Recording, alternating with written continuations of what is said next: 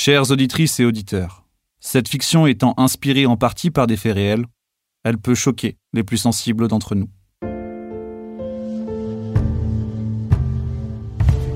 Acte 1. La naissance. Mes yeux s'ouvrent. Je m'habitue progressivement à cette sombre lumière qui éclaire mon terrier. Sa chaleur réchauffe mon pelage. Je sens l'énergie qui s'en dégage.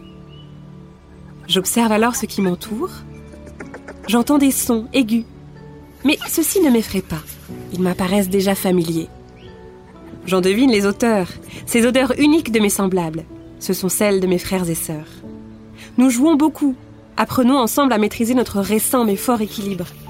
Nous chahutons, poursuivons nos étranges queues qui fouettent l'air, puis nous empêtrons entre gémissements et fracas.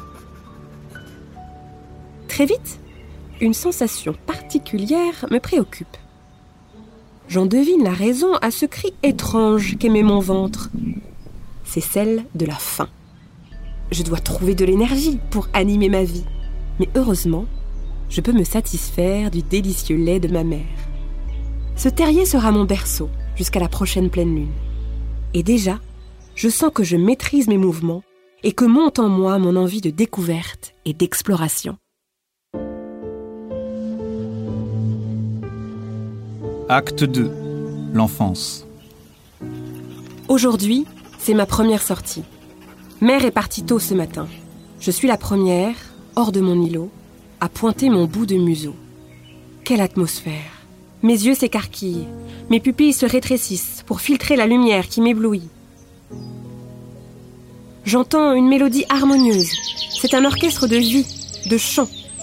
Tout ce que je sens à cet instant perturbe mes sens et me fait légèrement perdre la tête.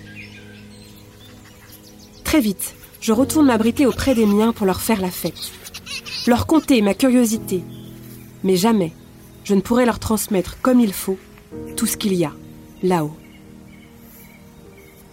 C'est ensemble que l'on s'aventure. Ce blottir étroitement nous donne la force. C'est ensemble que nous affrontons cet événement et je ne crains plus mon environnement. Je vois les lumières environnantes jouer sur les contours de mon pelage roux. J'hume mille odeurs, observe ce campagnol dont je flaire la peur, et cours enfin sur ce doux sol vivant que je foule avec mon corps.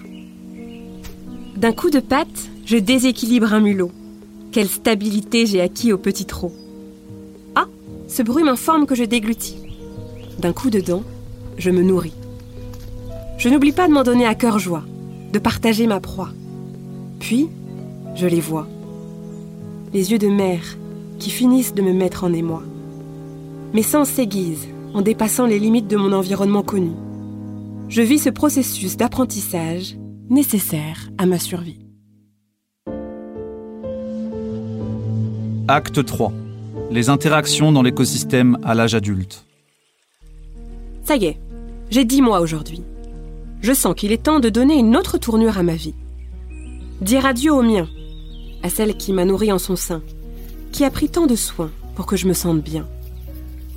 J'imagine le nombre de pistes à suivre, d'êtres à découvrir, de cet hiver à vivre.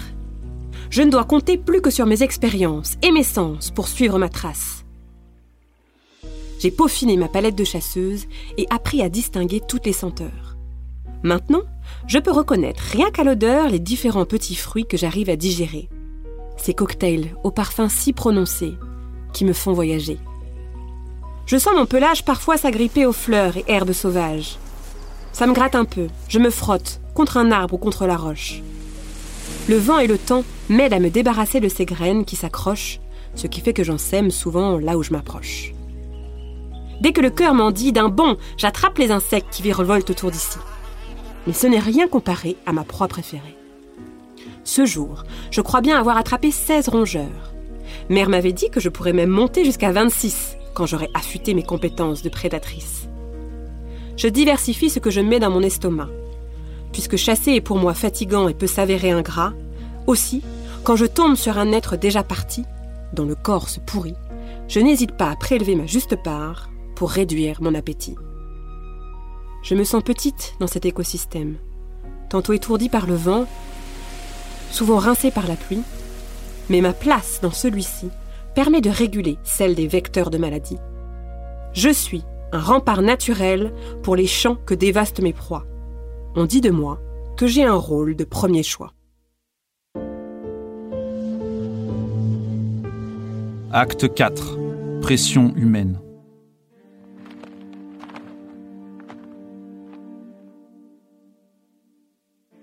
J'ai bien grandi. Je suis les pas de mère. Il est temps pour moi de songer à mes propres petits. Je n'ai pas retrouvé la trace de mon terrier, ni même l'odeur de ceux que j'ai aimés. La seule chose que mes pattes aient foulée est un sol granuleux et chaud, à l'odeur âcre. J'ai dû quitter mon territoire, construire ma renardière en usant de mon flair et de mes pattes arrière. Une fois installé, au creux d'un arbre tombé, je ne souhaite vraiment plus le lâcher. Pendant dix mois, c'est là que je vais élever ma portée, stocker la nourriture que je vais lui donner. Du moins, c'est ce que j'avais imaginé. Tout a commencé un jour où le soleil répandait une forte lumière. Il régnait une chaude atmosphère au fond de ma tanière.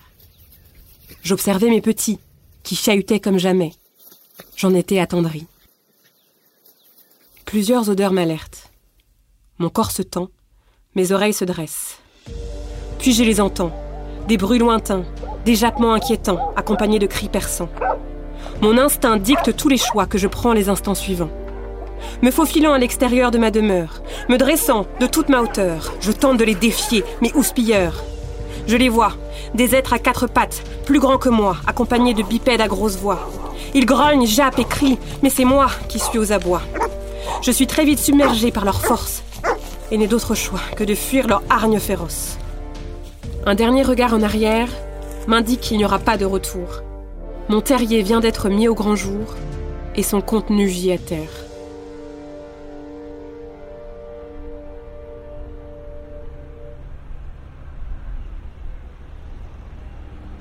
Je suis déboussolée, parcours les sentiers à vive allure, sans reconnaître les paysages qui m'entourent. J'ai froid, faim, mais mon esprit vaillant me pousse à aller de l'avant. Je cours sur un sol dur que je ne reconnais pas. Son contact avec mes pattes me force à adapter ma foulée. Mes repères partent en fumée. Un bruit strident me sort de mes pensées. Légèrement étourdi, complètement ébloui, j'ai juste le temps de m'écarter. Mes poils se hérissent, mon cœur palpite, mais la masse roulante continue sa piste. Il fait maintenant sombre et noir. Je suis sur mes gardes. Je perçois des sources de lumière jaune autour desquelles volent des coléoptères. Ils sont bien trop hauts pour mes bons. J'abandonne cette idée en regrettant leur maigre chair dont j'aurais bien pu me satisfaire. Mon estomac gronde et me fait mal. Mais l'espoir revient. Je sens la forte odeur d'un mélange de victuailles. Comme si tout ce que je pouvais manger s'était réuni dans un même coin. Je flaire la piste, la suis. Très peu d'herbe et d'arbres autour de moi. Que des immenses formes que je ne connais pas. Puis je la trouve, la source de toutes ces odeurs, juste là, dans un étrange contenant que je fais tomber. Je déchire de mes griffes la matière noire qui les renferme, et mange ce que je peux, en tentant d'oublier mes problèmes, rêvant à un demain moins terne.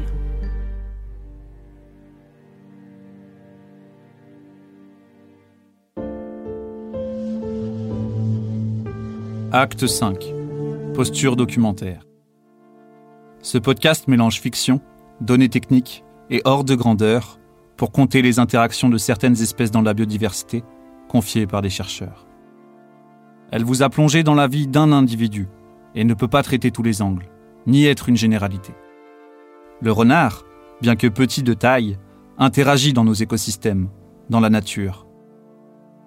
Nous allons, avec vous, dresser son portrait.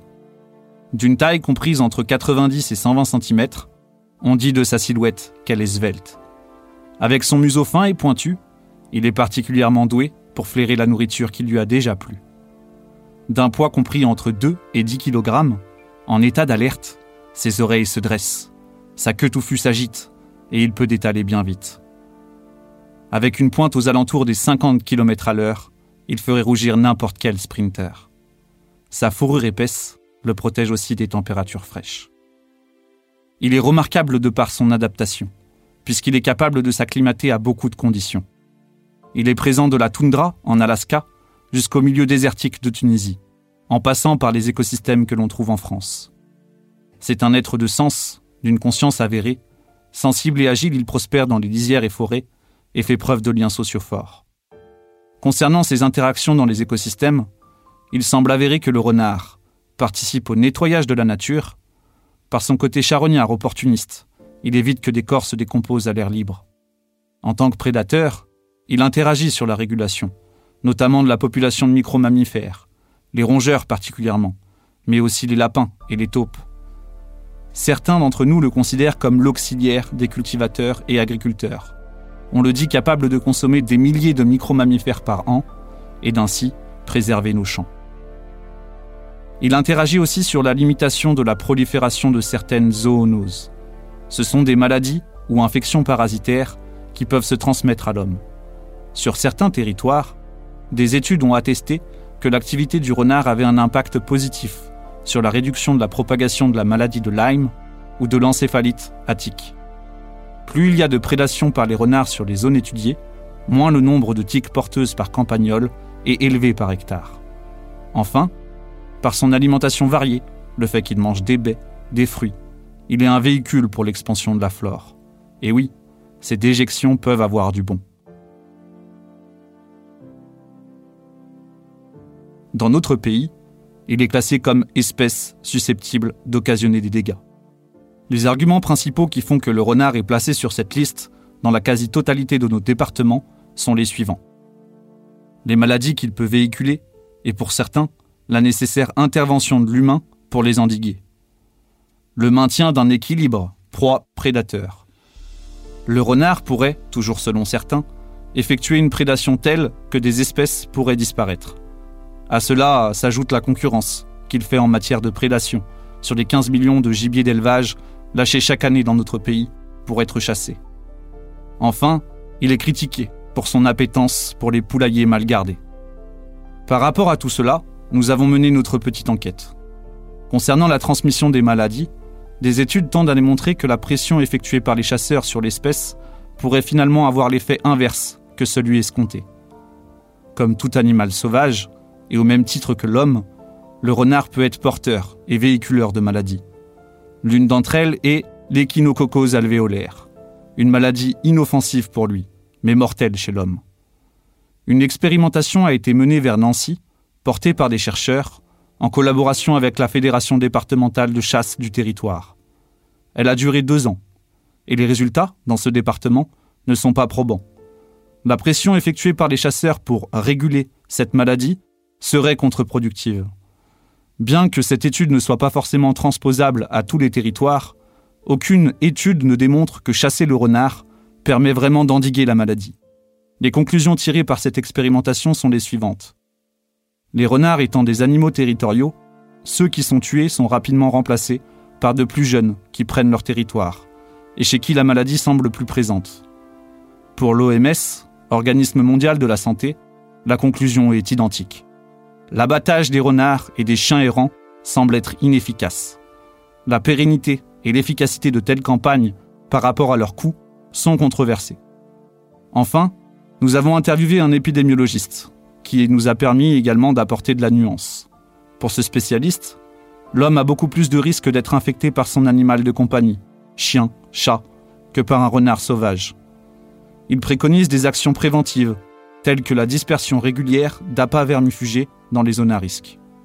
Pour la petite histoire, c'est par cette solution que la rage a été définitivement endiguée, avec le recours massif à ces appâts vermifugés héliportés en France, et non par l'extermination des renards. Ensuite, concernant l'argument faisant porter aux renards la responsabilité de faire disparaître certaines espèces par une trop forte prédation, celui-ci semble tout sauf avéré. Au contraire, notre entretien avec l'épidémiologiste et l'accès à de nombreuses études viennent totalement le nuancer. Premièrement, il ressort que le renard opère par sélection qualitative. Dit autrement, le renard s'attaque de préférence aux individus juvéniles, malades, blessés. Selon cet épidémiologiste, le prédateur est le nettoyeur de l'espèce proie. Un autre point essentiel ressort de notre enquête. La disparition des espèces ayant cohabité depuis des millénaires avec leurs prédateurs ne provient pas de cette soi-disant trop forte prédation, mais plutôt de deux facteurs réellement identifiés sur lesquels il faudrait intervenir pour limiter l'extermination de la biodiversité. La destruction progressive de leur habitat naturel, avec par exemple la disparition des haies au profit de l'artificialisation de nos sols. Par cette gestion du paysage effréné de l'humain, nous faisons tendre de nombreuses menaces sur la biodiversité. L'agriculture intensive et le déversement de produits chimiques fortement nocifs pour ces espèces. Concernant la concurrence sur le gibier d'élevage, celle-ci est avérée. Les animaux fraîchement relâchés, particulièrement mal adaptés, bourrés d'antibiotiques, sont identifiés comme des proies faciles par ce prédateur. Mais maintenant, est-ce que la concurrence renard-chasseur peut raisonnablement entrer en ligne de compte lorsque l'on se pose la question de la nocivité d'une espèce? Enfin, à propos des dégâts effectués auprès des éleveurs, nos différents entretiens avec spécialistes se terminent tous sur les mêmes préconisations. Installer un grillage à enclos bien solide, épais, fortement enterré, les poules seront ainsi moins exposées, réduisant à néant les intentions malveillantes de ses ennemis. Les filets sont également installés sur la volière ou sur l'enclos pour maximiser les moyens. Un noix ou un yard dans le poulailler sont aussi très dissuasifs.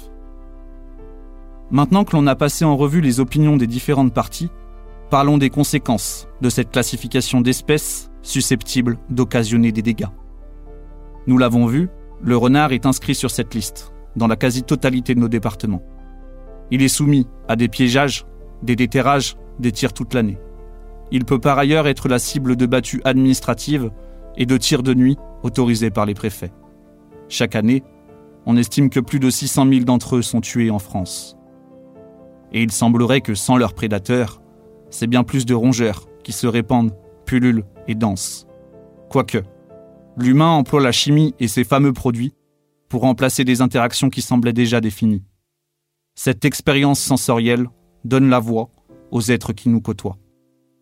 Si vous souhaitez en savoir plus, nous vous invitons à lire les articles, écouter les podcasts complémentaires qui seront publiés dans notre média.